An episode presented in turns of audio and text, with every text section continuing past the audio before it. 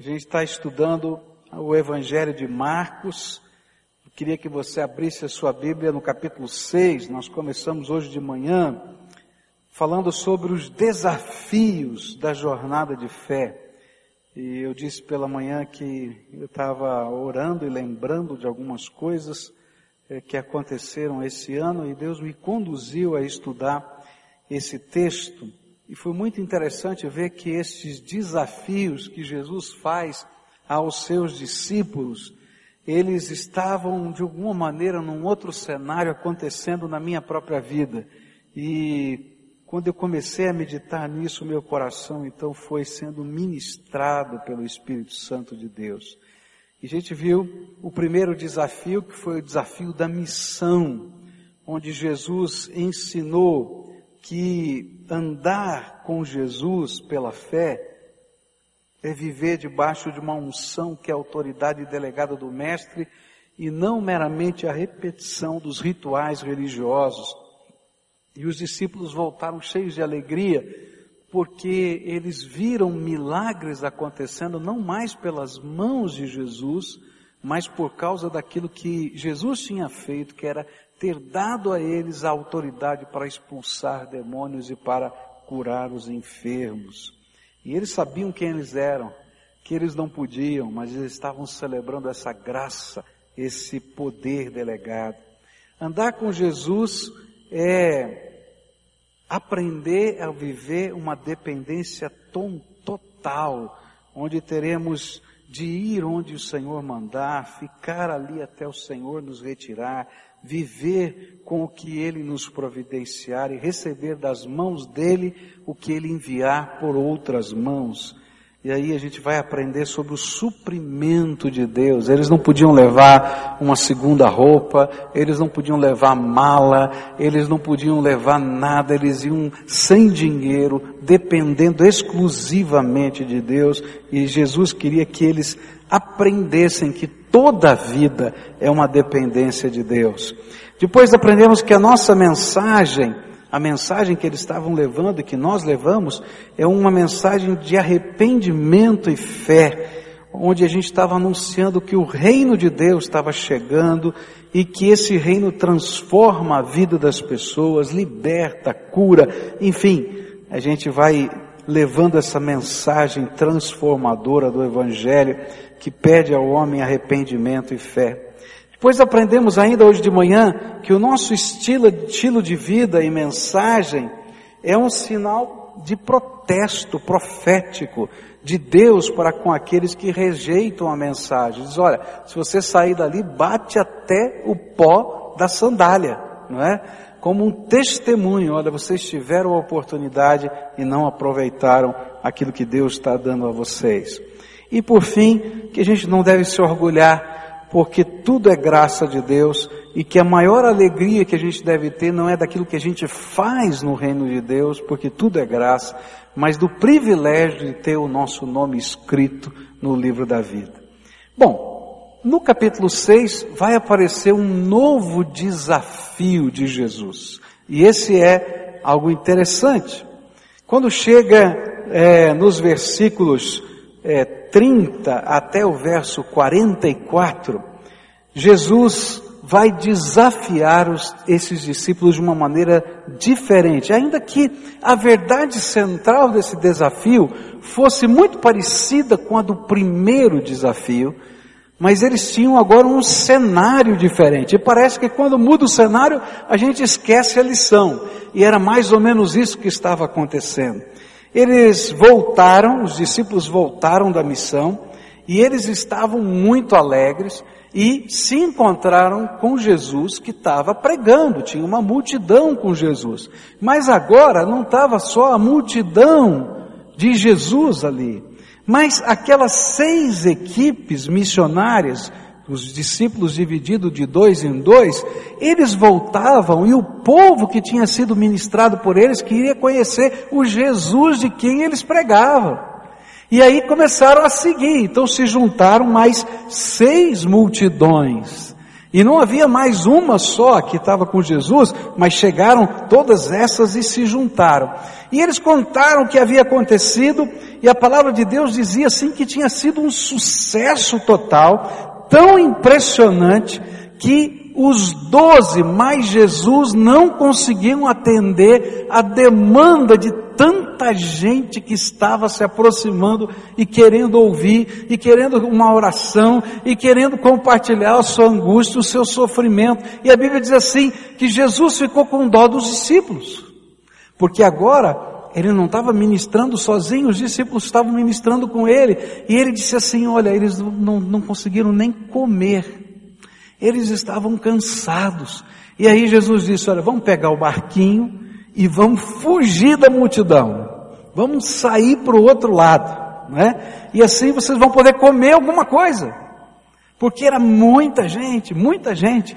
E eles entraram no barquinho e foram para um lugar longe das cidades, um lugar meio deserto. Atravessaram o barquinho, mas a multidão viu mais ou menos a rota da margem ali, para onde o barquinho estava indo, e a Bíblia diz que eles saíram correndo e foram dando a volta no lago.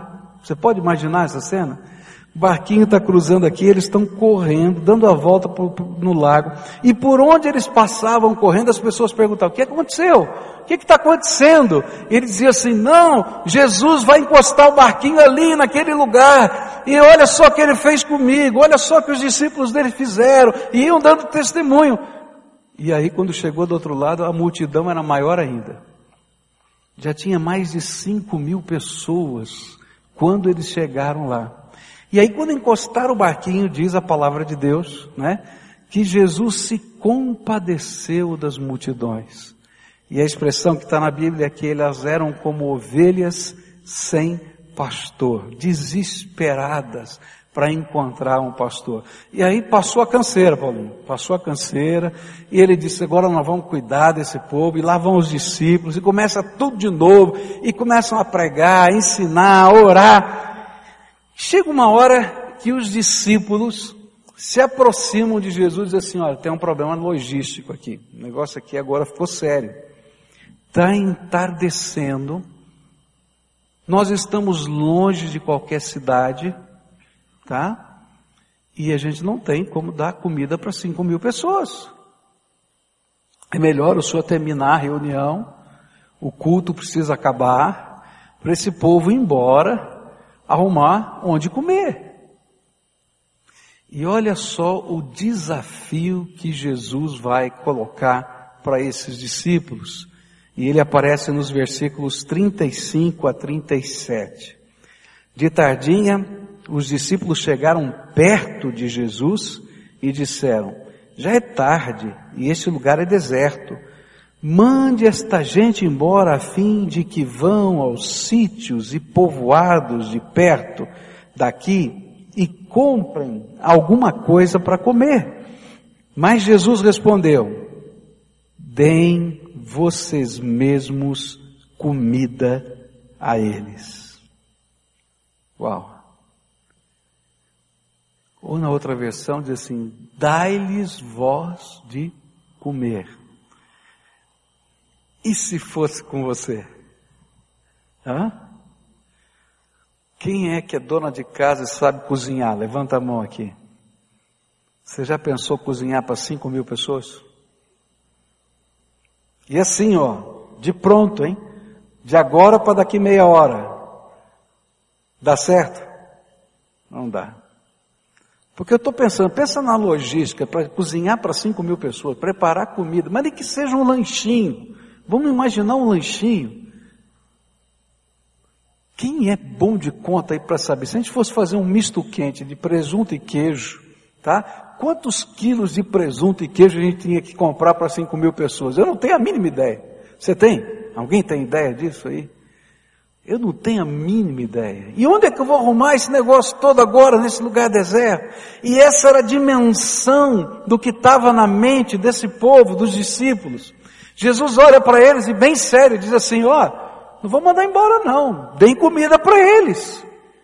E aí você pode imaginar como é que estava o coração dos discípulos. E é interessante que no desafio anterior, que era sair na missão sem dinheiro, sem comida, sem nada, eles haviam experimentado o poder de Jesus de supri-los. Então, vamos pensar, o desafio era suprimento. E eles já tinham aprendido a lição de que Jesus é poderoso para suprir todas as coisas. Mas então, o que era diferente agora? E o que, que havia de novo nesse desafio de fé, que parece tão semelhante ao anterior, mas que Jesus continuava a trabalhar o coração deles? E é interessante que o cerne dessa lição aqui vai se aplicar a Jesus andando sobre as águas. Porque eles, o evangelista Marcos vai dizer que eles não entenderam a multiplicação dos pães, por isso ficaram amedrontados quando Jesus estava andando sobre as águas. Qual era então esse novo desafio de fé? Qual era a diferença? A primeira diferença, ela estava no foco. No primeiro momento, Jesus tinha dito a eles que ele podia supri-los. E eles foram crendo, Jesus é capaz de me suprir. Jesus queria que os seus discípulos entendessem que ele não era só capaz de supri-los, mas que eles eram responsáveis pelos seus irmãos. E agora o foco era eu ou o outro. Que coisa tremenda que Jesus está tentando ensinar é que se você vai jejuar, vai orar, vai buscar uma cura, vai buscar um milagre, é mais fácil para a gente fazer isso para a gente, para alguém da nossa casa, porque nós somos o alvo. Mas Jesus está dizendo: olha, eu não quero que você faça só isso por você. Eu quero que você possa pegar os valores da sua fé e as experiências da graça e que você seja responsável por outras pessoas. E aqui estava a grande diferença. Eu não quero apenas que vocês vivam outra vez no meio do deserto o suprimento que eu já dei. Eu quero que agora vocês se responsabilizem pelos seus irmãos e que vocês deem um alimento a eles. Você é responsável pelas pessoas que Deus colocou no seu círculo de influência. É isso que Jesus está dizendo para eles. Essa multidão aqui foi conquistada pela ministração da palavra que vocês ministraram junto comigo. Vocês são responsáveis por essas pessoas. E o mesmo poder que está operando nas suas vidas, eles precisam experimentar através da vida de vocês acontecerem na vida deles. Essa é uma lição que a gente não gosta muito de aprender, não é? Se tinha uma coisa que eu tinha raiva quando eu era garoto, é quando meu pai olhava para mim, porque eu era o irmão mais velho, e dizia assim: Ó, cuida dos seus irmãos. Quem aqui é irmão mais velho na casa? Levanta a mão. Certamente você já ouviu isso, não ouviu? O pai e a mãe, olha, cuida do seu irmão, cuida do seu irmão. E a gente fica dizendo, poxa vida, tem que cuidar do meu irmão, não é assim? E aí você vai fazer uma coisa, o irmãozinho diz assim: A mamãe mandou você cuidar de mim. Né? Eu me lembro disso. Eu tenho um irmão Dudu, né, pequenininho, né? E, bom, esses eram outros tempos, né? Então eu comecei a ficar adolescente, comecei a olhar as meninas, e ele percebia o olhar, ele puxava assim: A mamãe mandou você cuidar de mim. Poxa vida, que coisa, não pode ser. Gente, é assim. Só que quem está mandando você cuidar do seu irmão? Jesus.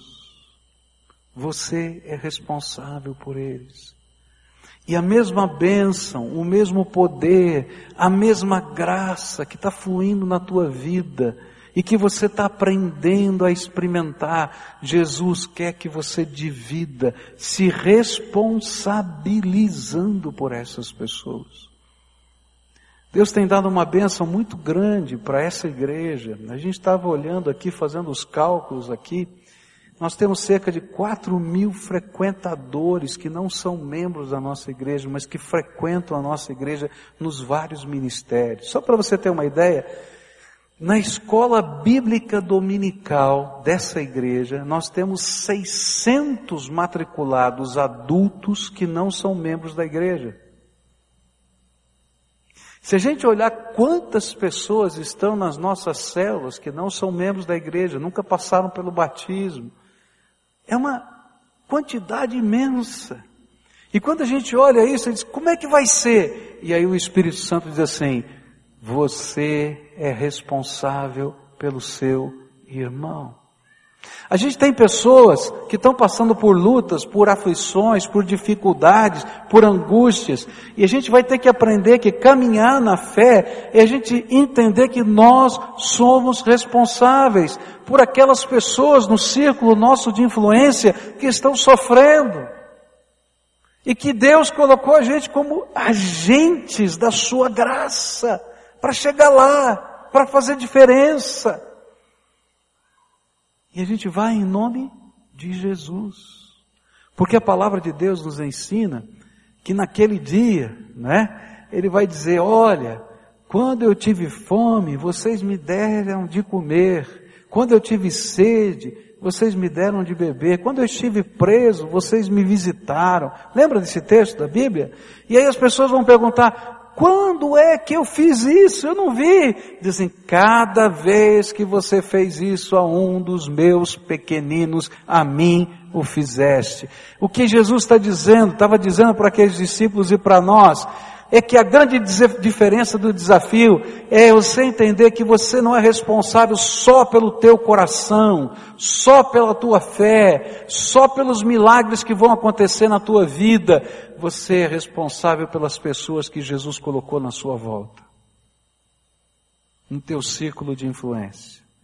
E você é resposta da graça de Deus para essas vidas. E essa era a grande diferença do desafio. Eu, não só eu, mas os outros também. A segunda coisa que era diferente, a diferença agora estava na escala. Ah, eu creio que Deus pode suprir a minha vida. Agora, será que eu creio que Deus pode suprir 5 mil pessoas? A escala era um para 5 mil. No desafio anterior, eu tinha que crer que eu não estava com dinheiro, que eu não tinha bolsa, que eu não tinha nada e que Jesus ia suprir a minha vida. Agora, o desafio era, eu que tenho suprido a sua vida, sou poderoso o suficiente para suprir cinco mil pessoas? E colocar você como meu instrumento para suprir cinco mil pessoas? É interessante isso, né? Porque se eu perguntasse assim, hipoteticamente para você, você crê que Deus pode sustentar a tua vida? Você vai dizer, amém, eu creio. Você crê que Deus pode sustentar cinco mil pessoas? Você vai dizer, amém, eu creio. Então vai agora, prepara comida para cinco mil. Você diz, opa, agora ficou de complicado. Eu creio, mas nem tanto. Está entendendo? Agora tinha um problema de escala um ou cinco mil. O poder e a graça que supre um, supre cinco mil. Era isso que Jesus estava tentando ensinar. Para Deus é o mesmo milagre. A fonte é a mesma. E o problema da escala, na verdade, está na minha mente e nas minhas mãos, porque nunca estiveram na mão de Deus nem na mente de Deus. O Deus que pode criar o universo com as suas bilhões de galáxias, é o Deus que multiplica pães, cura enfermos, expulsa demônios. aqui ou em qualquer lugar, porque Ele é o mesmo Deus. Não existe problema de escala para Deus. E se Ele me der uma tarefa com uma escala diferente do que Ele já me deu, é porque Ele já me ensinou o que Ele faz. Ah, meus irmãos, quando eu estava estudando esse texto, eu tremi na base. Eu tremi na base. Porque eu tenho aprendido na minha vida que eu sou tão complicado para entender o problema da escala de Deus. Tem algumas áreas que é tão fácil para mim crer. Eu tenho na minha vida marcas da graça. Eu não tenho dúvida do suprimento do Senhor. Eu não tenho dúvida de que, se for preciso, vai vir um maná, mas que vai chegar dias também de terra que mana leite e mel, e a gente já passou por isso na vida pessoal, muitas vezes. Mas às vezes, quando Deus coloca um desafio espiritual, quando Ele coloca uma meta para ser cumprida, quando Ele coloca um alvo para ser alcançado, às vezes o meu coração teme, treme, porque eu fico pensando, Senhor, como é que vai ser? Eu não me esqueci mais da conversa que eu tive com os pais dessas pessoas que têm deficiências graves, que muitas vezes estão aqui participando do nosso culto.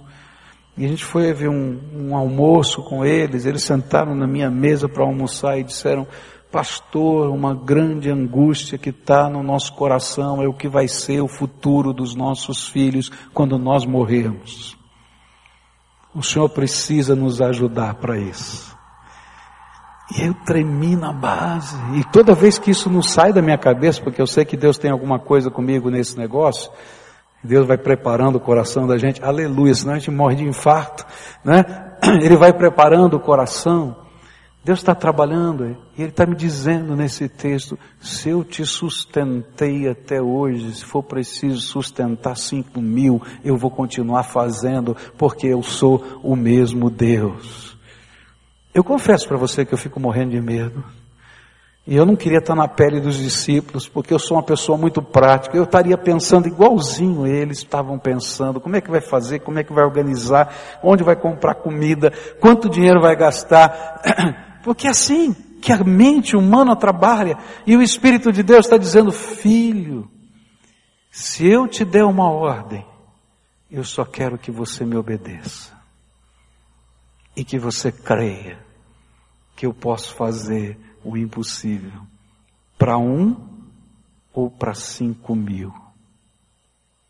Eu não sei como é que vai ser. Eu não tenho a mínima ideia. Mas eu quero aprender com Jesus essa questão de escala. Sabe por quê? Porque quando a gente tem a coragem de dar passos de fé, quando Jesus muda a escala, é sinal que a gente está aprendendo um pouquinho sobre a dinâmica do poder de Deus. E a gente vai experimentar coisas tremendas da graça de Deus na nossa vida. Eu não aprendi, mas eu estou orando. Senhor me ajuda, Senhor me ajuda. Quando de vez em quando eu imagino que aprendi alguma coisa, ele muda o cenário e eu entro em desespero e diz: Você não entendeu nada de novo? Vamos começar tudo outra vez. E ele é um excelente professor, ele repete a lição quantas vezes forem necessárias. E às vezes você vai entrar em cada uma porque não aprendeu a lição ainda. Eu estou entrando. Porque essa é a dinâmica do reino de Deus. Então, Deus não tem problema de escala, aleluia. Era isso que eles precisavam entender. Agora outra coisa, a diferença estava no método. Olha que coisa incrível. Por quê? Naquela viagem missionária, o método do suprimento tinha sido a multidão. A multidão era a fonte do suprimento dos discípulos. Por onde eles passavam, Deus colocava, tocava no coração de alguém, e ele não podia levar bolsa, ele só podia carregar o que coubesse na sua mão. Alguém dava um pedaço de pão, alguém dava uma fruta, Alguém dava alguma coisa para o sustento deles, e era a multidão quem os supria. Mas agora o método estava invertido. Jesus disse assim: Olha, não é a multidão, porque agora a multidão está carente. Você vai suprir a multidão. E a fonte era completamente outra. E aí eu fiquei pensando que nós temos a tendência de imaginar que Deus só usa um método para fazer os seus milagres. A gente fica pensando assim, não, eu já vi Deus fazer, ele já fez isso na minha vida, ele vai usar fulano de tal, ele vai usar Beltrano, ele vai abrir essa porta, ele vai fechar aquela porta, ah, vai acontecer isso, vai acontecer aquilo outro, não é? Se você leu aquele livro que a igreja doou para você, para sua família, né? Fé e Finanças, você vai lembrar da história daquele missionário que ia na caixa do correio para pegar a oferta. Ele sempre ali na caixa do correio tinha o suprimento e ele chega lá, abre a caixa do correio e não tem nada. E ele vai dizer, agora Senhor, o que aconteceu? E o Espírito de Deus vai ensinar para ele, quem te sustenta não é a caixa do correio, sou eu. E assim é na nossa vida. Às vezes nós imaginamos que Deus vai usar aquele método e se mexe um pouquinho no cenário, a gente entra em desespero, porque não funcionou do jeito que a gente estava imaginando. E era isso que estava acontecendo com os discípulos. Parecia impossível para para eles, pois o método usado por Deus para supri-los era agora o alvo do suprimento. De onde viria o suprimento divino? Como se Deus só pudesse fazer os seus milagres de uma única maneira. Mas o que o Senhor queria era que eles deixassem de confiar no método que eles imaginavam, que já conheciam e que de certa forma até controlavam, para voltar a depender somente de Deus. O método eleito por Deus para supri-los era inimaginável. Jesus vai mandar pegar o que eles possuíam, repartir, multiplicar milagrosamente e ainda sobrou um cesto para cada discípulo, para que pudessem entender que o meu pouco nas mãos de Deus é mais do que suficiente. É tremendo, né? Eu acho que quando os discípulos voltaram, isso não está na Bíblia, isso está na minha cabeça, tá? Quando os discípulos voltaram, cada um voltou com um cesto. E aí Jesus, o que, que é isso? É o que sobrou do meu grupo. Aí o outro, o que, que é isso? É o que sobrou do meu grupo. O que, que é isso? É o que sobrou do meu grupo. Doze cestos. Então, pode comer. Eu já comi, isso é o que sobrou do meu grupo. É como se Deus estivesse dizendo: Eu sou o método que supre a vida. Eu acho incrível isso. As maneiras como o Espírito Santo de Deus trabalha. Quando essa igreja comprou esse terreno, foi um grande desafio de fé. E Deus deu uma coragem muito grande para aqueles irmãos de mais de 30 anos atrás, quando compraram esse terreno. Para você ter uma ideia, a arrecadação da igreja total era de 100 alguma coisa, tá? Eu não sei porque o dinheiro já mudou muito de valor. Era 100 alguma coisa, cruzeiro, cruzado, eu nem me lembro mais, tá? Mas, 100 mil, né, que eles tinham. E o valor da entrada era 8 milhões.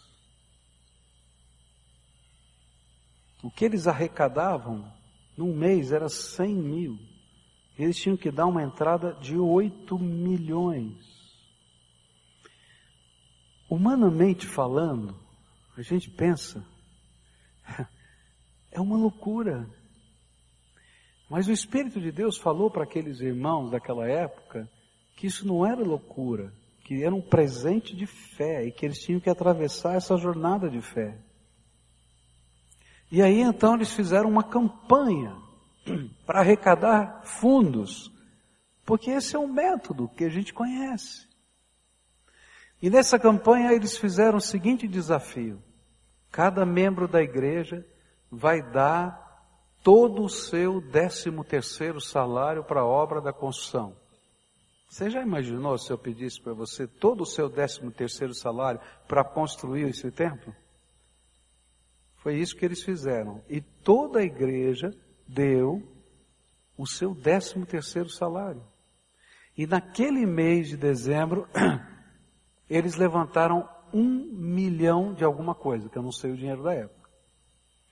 Se os dizimistas todos arrecadavam 100 mil, significa que os dizimistas todos deram o seu décimo terceiro. E eles levantaram um milhão. Mas qual era o valor da entrada? Oito. Bom, o que, que nós vamos fazer? Aí um grupo da igreja foi procurar a proprietária do terreno, que é a dona Maria Pia Matarazzo. E chegou para ela e disse assim: Olha, nós precisamos de um pouquinho mais de prazo, que a senhora nos deu uns 60 dias para a gente levantar os outros 7 milhões. Nós já levantamos um milhão. E aquela senhora, tinha pessoas que, que conviviam aqui com a igreja, ela disse assim: Vocês não vão conseguir levantar. Se vocês, se o povo todo da igreja doou seu décimo terceiro salário, levantou um, como vocês vão levantar mais sete em 60 dias? É impossível.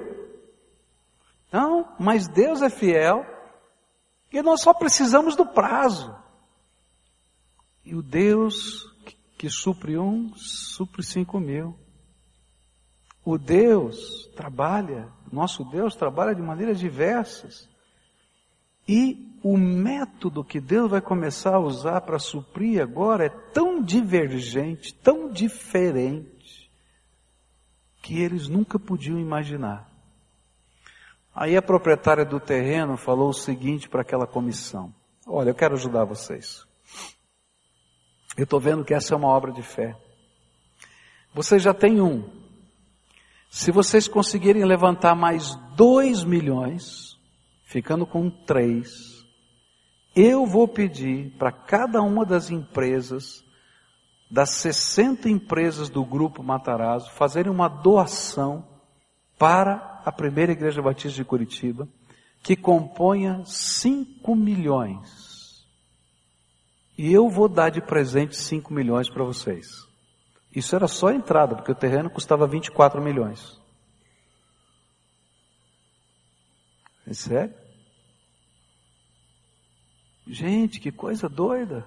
Mas o povo voltou feliz. Sabe como é que o crente, como é que a pessoa que tem fé, ela pensa? Ela não pensa assim. Ah, eu preciso levantar mais dois. Eles pensaram assim, já conseguimos seis. É diferente a cabeça. Já conseguimos seis, aleluia! A gente não tinha nada, temos seis. E aí começaram uma campanha para que todos os membros da igreja dessem mais um salário inteiro. Mas como é que vai dar um salário inteiro? Não vou viver, não vou comer. Então tinham vários gerentes de banco aqui. Eles ficaram lá no saguão da entrada do templo, as pessoas vinham, faziam créditos pessoais no valor do seu salário para pagar em um ano, tá? E doaram esses empréstimos todos e levantaram mais um.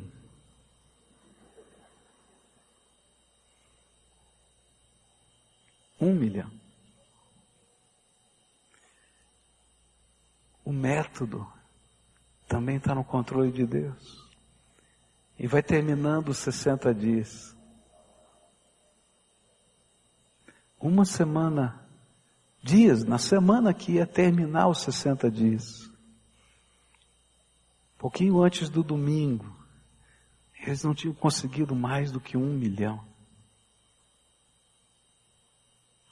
Aí um empresário de São Paulo, que não era crente, depois veio a se converter, fica sabendo dessa história e manda chamar o pastor dessa igreja, o pastor Marcílio Teixeira. E ele vai para São Paulo e conta toda a história e tudo quanto Deus já fez, dizendo: Nós temos sete. Esse é o nosso jeito. Nós já temos sete, falta um só. E ele pergunta: O que, é que eu posso fazer para ajudar? E na sabedoria que Deus deu àquele homem, ele disse assim: Faça só o que Deus lhe mandar fazer. E ele sai e fica esperando no saguão, na sala de espera, enquanto aquele homem fica pensando o que ele quer fazer. Alguns minutos depois, ele chama o pastor e entrega um cheque de um milhão que faltava. E no domingo eles fizeram uma fotocópia gigante do cheque e trouxeram lá dizendo, agora temos os oito. Por que, que eu estou falando isso? Na mentalidade da gente, a única forma de suprir seria a multidão levantar os oito milhões. Mas na forma de Deus, ele estava dizendo: eu posso mudar o coração do proprietário, eu posso pegar um ímpio e transformar em investidor do reino, eu posso todas as coisas. Eu posso todas as coisas. E queridos, o método não é importante. Se tiver que cair pão do céu, ele já fez isso no deserto. Se tiver que sair água da rocha, ele já fez isso no deserto. Se tiver que chegar alguém com um pãozinho para você, ele vai fazer isso. O jeito dele é problema dele. E era isso que Jesus estava tentando ensinar para os discípulos. Olha, não é a multidão que te sustenta, sou eu. E se eu te mandar sustentar a multidão, pode fazer no meu nome. Porque eu sou aquele que te sustenta. Eu me lembro do testemunho da Nauzira, no meio da guerra em Angola, e ela dizia que não tinha comida. Mas Deus tinha preparado antes do bombardeio, tinha chegado quatro toneladas e meia de fubá que estavam guardadas dentro da igreja. E a igreja se tornou o celeiro de uma cidade.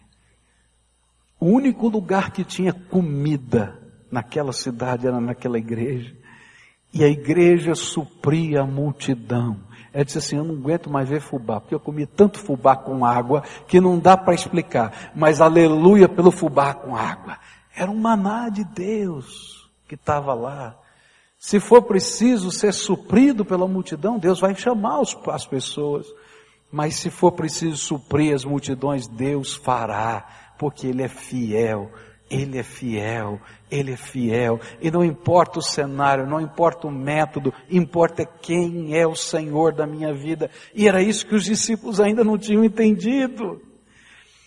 Por isso, a gente vai aprender uma coisa tremenda. Liberalidade tem que estar no coração do servo de Deus, porque a gente vai aprender que eu não preciso guardar tudo para mim, porque eu tenho quem cuida de mim, o meu Deus vivo.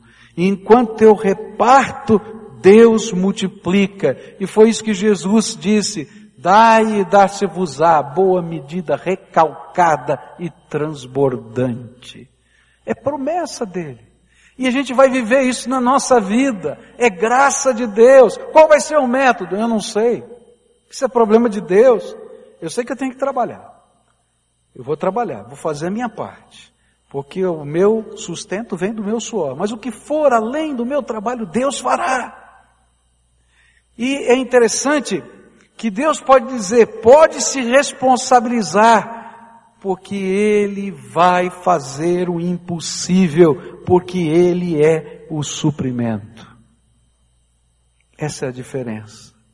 Não é você que supre, nem Deus somente supre você, e Deus não somente usa os mesmos métodos, Ele tem métodos criativos de fazer a sua vontade. Outra coisa que eu aprendo nesse texto é que a diferença estava no paradigma. Eles já tinham aprendido a fazer uma missão sem, sem dinheiro. E Jesus tinha dito para eles: vão, não levem dinheiro. Eles aprenderam que não precisava de dinheiro para fazer missão. Eles tinham que estar no centro da vontade de Deus. Mas eles não tinham entendido que alimentar uma multidão pudesse ser feito sem dinheiro. E por isso, no primeiro momento que Jesus falou, dai-lhes voz de comer, chega lá um dos discípulos e diz assim, escuta, o senhor já fez o cálculo de quanto custa alimentar cinco mil pessoas? Cinco mil pessoas custa duzentos denários. O denário era o salário de um dia de um trabalhador braçal, tá? Quanto custa uma diaria, diarista hoje para trabalhar numa casa? Uns 80 reais, mais ou menos? 90? A minha conta foi errada, eu pus 80, tá? Ainda estou econômico aqui, né? Gente, são 16 mil reais. Eu assim, onde é que eu vou levantar 16 mil reais hoje para comprar pão? Só para comprar pão. Como é que eu vou fazer? Interessante. Mas até então eles tinham aprendido que eles tinham feito sem dinheiro. E agora, o paradigma antigo que estava na cabeça deles voltou. Quanto dinheiro vai custar? Você já parou para pensar que quando Deus coloca você em algum desafio espiritual, você logo fica fazendo a sua contabilidade para ver como é que funciona? Você vai dizer, pastor, é claro. Nós somos previdentes. É. Mas às vezes aquilo que a gente chama de previdência, na verdade, é uma falta de percepção dos meios de Deus para fazer a obra. Eu me lembro que quando Deus tocou meu coração lá na cidade de São Paulo para começar um projeto com meninos de rua, 41 crianças que moravam debaixo de um viaduto próximo daquela igreja. Eu levei o projeto para a igreja e a primeira coisa que me perguntaram é quanto ia custar o projeto. Eu disse, não sei. E aí disseram, mas como é que o senhor vai fazer? Quantos serão os empregados? Eu não tenho nenhum empregado. E eu, como é que o senhor vai fazer a comida? Eu também não tenho como fazer a comida. O que é que o senhor quer? Eu quero o salão do templo para essas crianças ficarem aqui, a gente ter o programa com eles. Mas como é que o senhor vai fazer? Eu não sei. E aí, naquele ímpeto de fé, o pessoal diz: Pastor, não vai dar certo, esse negócio não vai funcionar. Mas aquilo estava no coração de Deus. E aí começou uma coisa tremenda, tremenda de Deus. A igreja fez um voto de confiança para o seu novo pastor de 21 anos, maluco, e todo mundo achou que ele ia quebrar a cara. Como é que ele vai colocar e sustentar todo dia três refeições por dia, as 41 crianças dentro do templo? Como é que ele vai cuidar dessas crianças? E começou uma coisa tão bonita de voluntariado, membros da igreja cuidando das crianças, doando as suas tardes e começo de noite. As mulheres da igreja cozinhavam nas suas casas e levavam tudo pronto, congelado, o arroz, o feijão, a carne. Eu não tinha freezer, elas compraram o freezer para a gente colocar.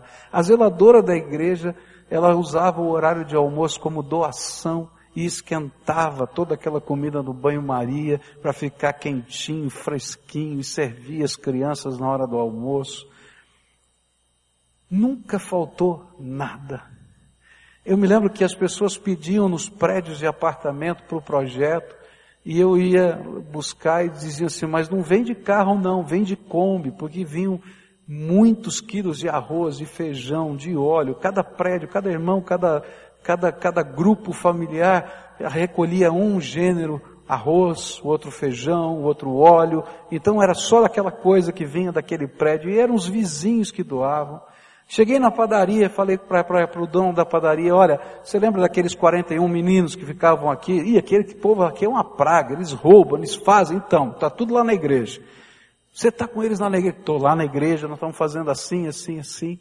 Ele disse assim, então pode contar comigo, todo o pão e leite que você precisar para os meninos eu dou todo dia.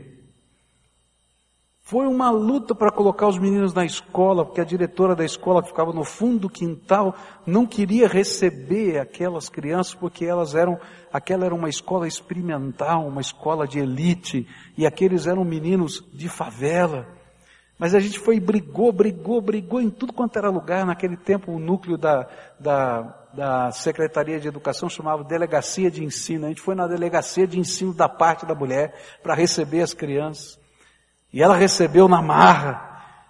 Mas no final ela dizia assim, pastor, eu tenho a merenda escolar aqui, vai estragar, e eu não posso doar, eu não posso fazer nada. Então eu vou jogar pelo muro da igreja, senhor pega do outro lado.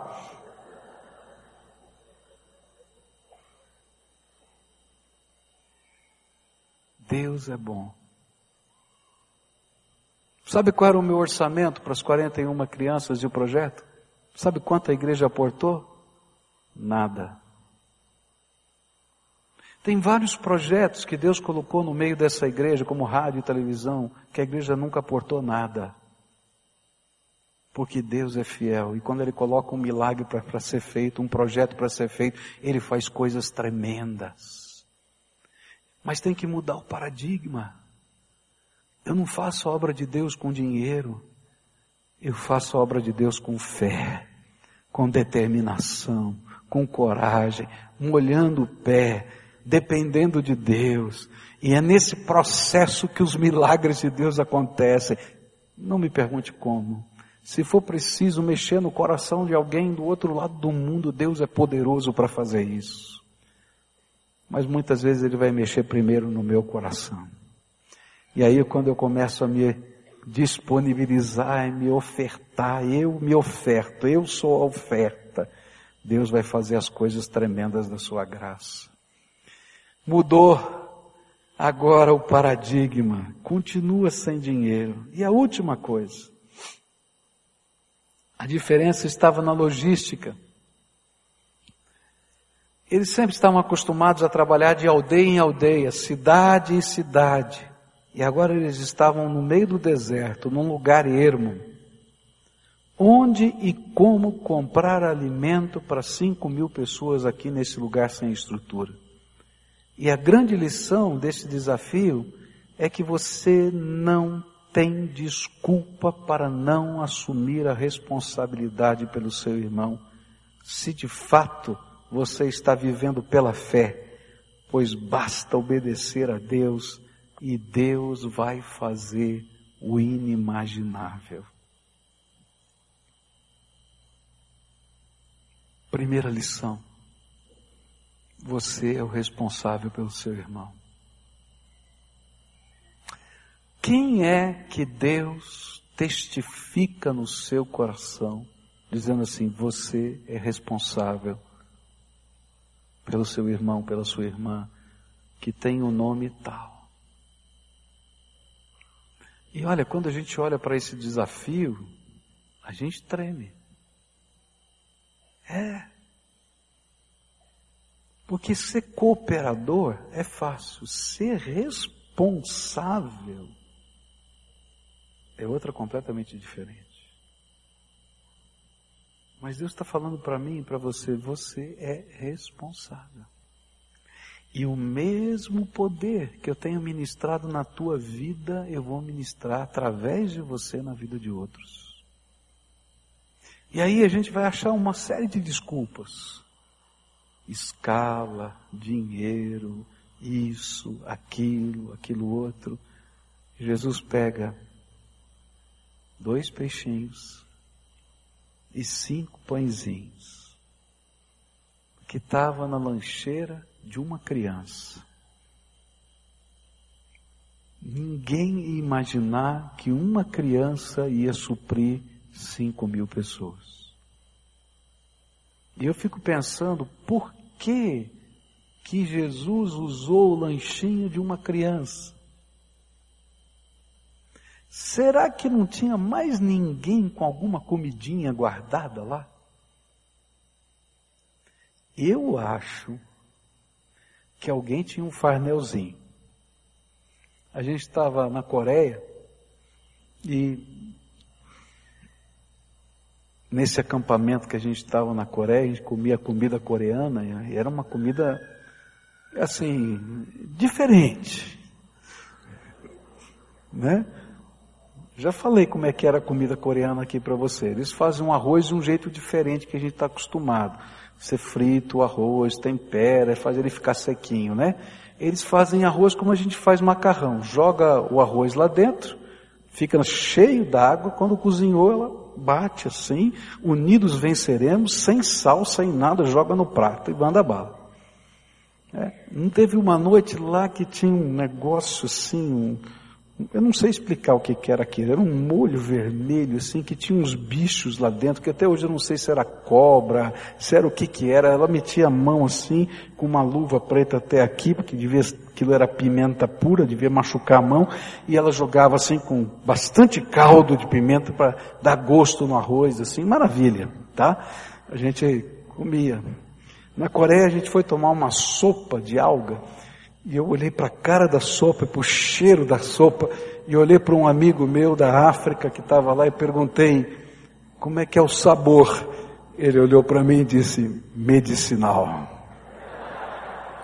Bom, a gente estava nessa situação e a gente descobriu que tinha um irmãozinho que tinha trazido suprimento de queijo provolone, salaminho e outras coisas mais. Meu amigo, foi todo mundo para o quarto dele. Ele trancava a porta e a gente forçava, não tinha jeito. Sempre tem alguém que tem algum farnelzinho em algum lugar, especialmente se for gordo, pode bater que tem. Ah, pode ter certeza que tem um farnelzinho, né? Eu acho que no meio daquela multidão tinha farnelzinho. Tem lógica, não tem? Mas por que que Jesus vai usar o lanchinho da criança? A Bíblia vai dizer porque ele ofereceu. Quando ele ouviu a conversa, o que é que vocês têm aí para dividir, para dar para esse povo para comer? E os discípulos estavam olhando um para o outro, o garotinho falou: Eu tenho cinco pãezinhos e dois peixinhos. E Jesus disse aqui, vem daqui. Isso é suficiente. E eu fico imaginando a cara dos discípulos. Jesus está doido. Como é que cinco pãezinhos e dois peixinhos é suficiente? E Jesus começa a partir o pão. E não para mais de partir o pão. E cestos de pães vão saindo e os discípulos não estão entendendo nada. E Jesus vai partindo os peixinhos e cestos de peixinhos vão saindo e eles não estão entendendo nada. E queridos, a gente olha para trás, nos projetos que Deus coloca na nossa vida, nos alvos que Ele coloca para nós, e a gente vai com os nossos cinco pãezinhos e os dois peixinhos, e a gente vê que Jesus está fazendo alguma coisa e a gente continua a não entender nada, mas a gente olha os cestos que sobejaram. Deus é bom. Como é que é a resposta? É. Ficou bom? Está melhorando? Senão dava bronca em casa. Gente, Deus é tremendo. É tremendo. Nessa noite eu queria convidar você a experimentar a dinâmica de Deus na tua vida. Experimenta. Experimenta. A primeira coisa que ele quer que você entenda, você é responsável pelo seu irmão. Quem você tem que assumir responsabilidade? Diga, Jesus, se o Senhor me ajudar, eu vou. E olha, se parecer grande demais, é porque a escala de Deus é diferente da tua. Ele não tem problema de escala. Está entendendo? Outra coisa, aprende a andar com Jesus, sempre oferecendo o teu lanchinho para Ele. Senhor, o que é meu é teu, porque tudo veio das tuas mãos. E queridos, quando a gente aprende a viver isso, E olha, não tenta imaginar que isso aqui é um método de fazer a tua cabeça para dar dinheiro, porque eu não preciso de nada, e nem Deus precisa de nada. Nós é que perdemos a benção de ver o milagre de Deus. Essa é a verdade. Nós é que perdemos a bênção de ver o milagre de Deus na nossa vida. Deus é fiel. Deus é fiel. Pode oferecer os teus lanchinhos para o Senhor, porque Ele vai dar utilidade para eles. E lembra, sempre sobram doze cestos cheios doze cestos cheios. Esse é o jeito de Deus fazer. Ele faz isso. Dai e dar-se-vos-á boa medida, recalcada e transbordante. Quem é que dá? É o Senhor quem dá. Como? Isso é problema dele. O que eu estou tentando dizer é que andar com Jesus é uma dinâmica de fé onde a gente vai aprender a viver esses desafios todo dia da nossa vida. Hoje eu não vou chamar ninguém aqui na frente, mas eu queria que você olhasse para o teu coração. Você que é servo do Senhor, o que, que Ele está te ensinando? O que, que Ele quer de você? Oferece o teu dom, o teu talento. Se Deus está tocando no teu coração para você começar um ministério, você está com medo, entra de cabeça, porque Deus tem algo a fazer na tua vida. E vou dizer mais: você vai ser instrumento de milagres de Deus que vão marcar a vida da sua família. Eles vão lembrar dos milagres de Deus que aconteceram com você. Aproveita essa bênção de Deus. E se Deus está te ensinando algumas coisas e Ele mudar o cenário, não tem importância, porque Deus não muda, o cenário muda, mas Deus não muda. E às vezes Ele dá uma mexida no nosso cenário para a gente lembrar que Ele não muda, e que Ele é o mesmo, que já atuou na tua vida, que já deixou marcas no teu coração e que vai continuar atuando. Então agora curva a tua fronte e fala com Deus. Qual é a resposta que o Espírito Santo de Deus está esperando de você? Como é que você vai responder a mensagem do Senhor no teu coração? Que tipo de dedicação o Espírito de Deus está pedindo para você? Experimenta, dá um passo de fé. Senhor Jesus, nós estamos aqui irmanados na tua graça. E como os teus discípulos, às vezes a gente não entende o sentido da multiplicação dos pães. E a gente não entende, por isso endurece o coração. Mas nessa noite, quando o Senhor está falando conosco sobre vida, sobre ministério, sobre caminhar pela fé, sobre perspectiva do futuro, que o Senhor abra os nossos olhos espirituais para crer. Que se a gente seguir a tua ordem, exatamente do teu jeito, ainda que pareça absurdo para nós, nós vamos ver a glória do Senhor se manifestando na nossa vida. E eu quero colocar-me nas tuas mãos para dizer: Jesus me ensina Tu sabes, Senhor, que o primeiro a ouvir essa mensagem fui eu.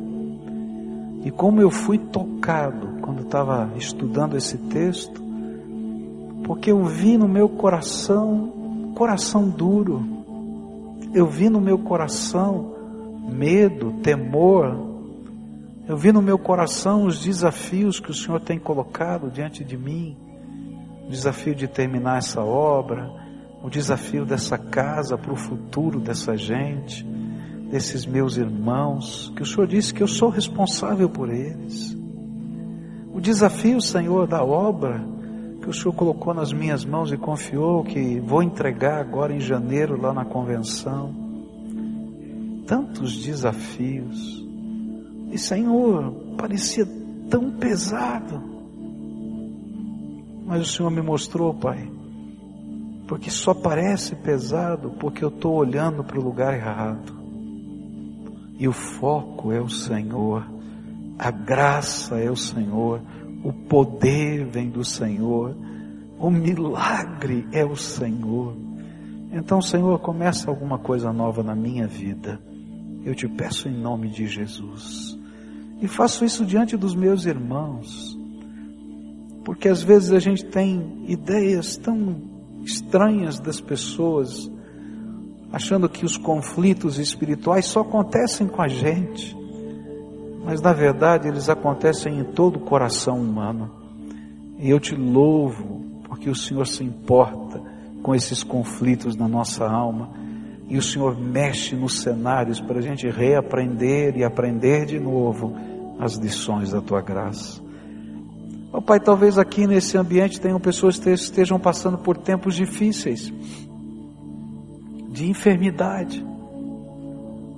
Ó oh, Pai, o Deus que cuida de uma multidão de cinco mil pessoas é aquele que se importa com o coração, com a alma e com o corpo. E eu quero te pedir que nessa hora semente de fé venha sobre essas vidas e que o Senhor comece a operar graça curadora e que pessoas sejam curadas nessa noite pelo poder do nome de Jesus. Ó oh, Pai, talvez a gente tenha famílias aqui que estejam quebradas, divididas, como eu ouvi hoje pela manhã de um senhor que disse: Minha família, um ano atrás, estava quase quebrada, e sábado que vem vai nascer o meu filho, e nós estamos tão felizes. Senhor, ele me pediu para orar pela esposa dele, que um dia já andou nos teus caminhos, mas está afastada, e ele que nunca andou nos teus caminhos está aqui e ela não está. Então agora, Senhor, visita com o teu poder e abençoa aquela mamãe, de tal maneira que ela possa ser restaurada a tua graça, e que esse seja milagre do Senhor ali. Visita agora em nome de Jesus, em nome de Jesus.